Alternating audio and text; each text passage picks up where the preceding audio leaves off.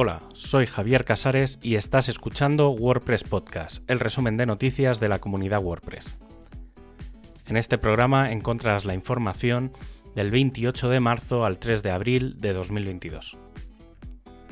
En estas últimas semanas los equipos de performance del core y el de hosting han estado trabajando para proponer todo lo necesario y que WebP se convierta en el estándar de imagen en WordPress.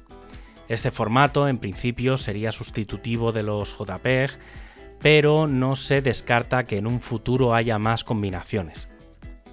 Desde WordPress 5.8 los usuarios pueden subir directamente imágenes WebP al media y el planteamiento es que en las próximas versiones cuando se suba una imagen se generen también los formatos en WebP y sean los que se utilicen por defecto.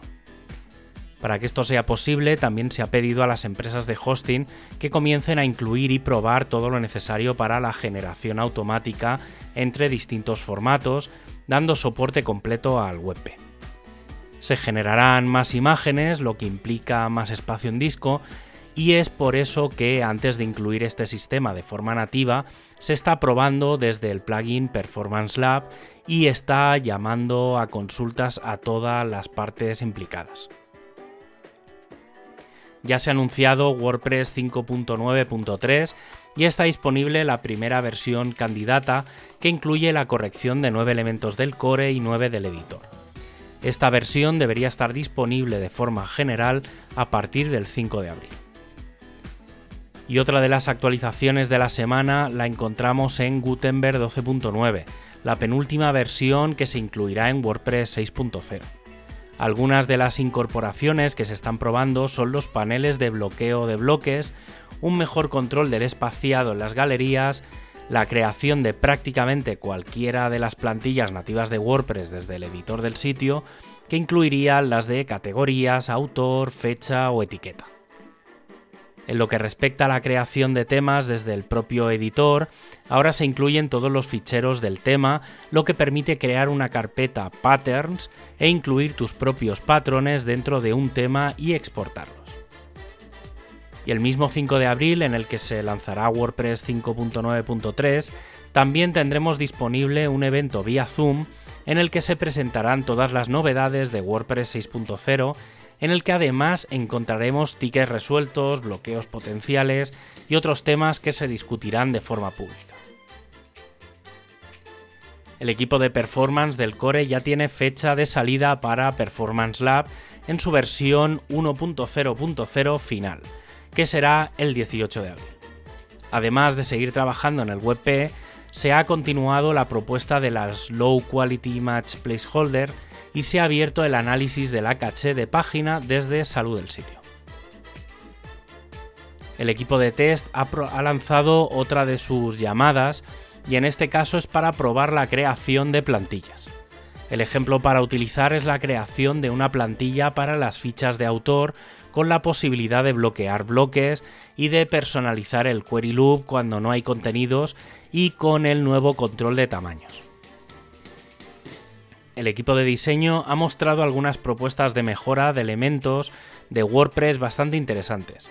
El primero de ellos es la mejora del resumen del contenido, habitualmente en la parte superior del menú lateral, en el que se mostraría una previsualización similar a la que se suele hacer para el SEO, con la imagen destacada, el título, descripción y autor.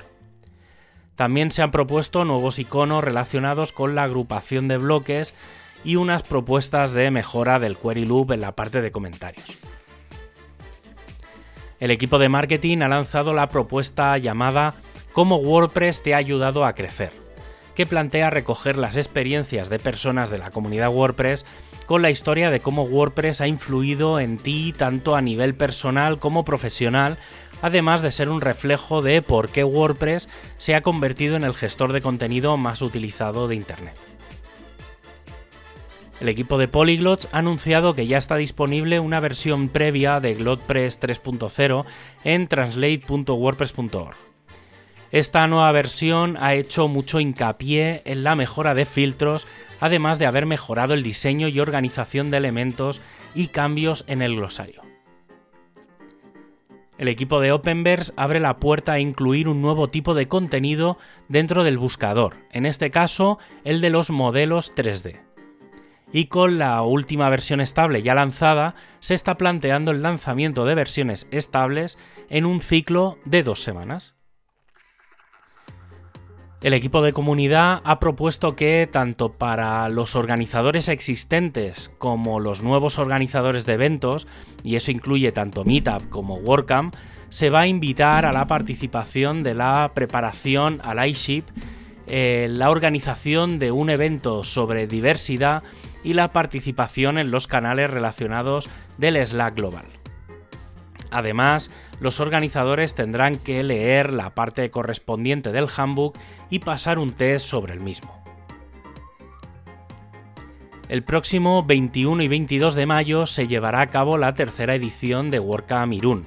Si quieres participar como ponente, puedes enviar tu propuesta hasta el 8 de abril sobre cualquier cosa que se te ocurra relacionado con WordPress, el software libre, Internet, emprendimiento o tecnología. Y para acabar, ya sabes que tienes todos los enlaces para ampliar la información en wordpresspodcast.es. Un abrazo y hasta el próximo programa.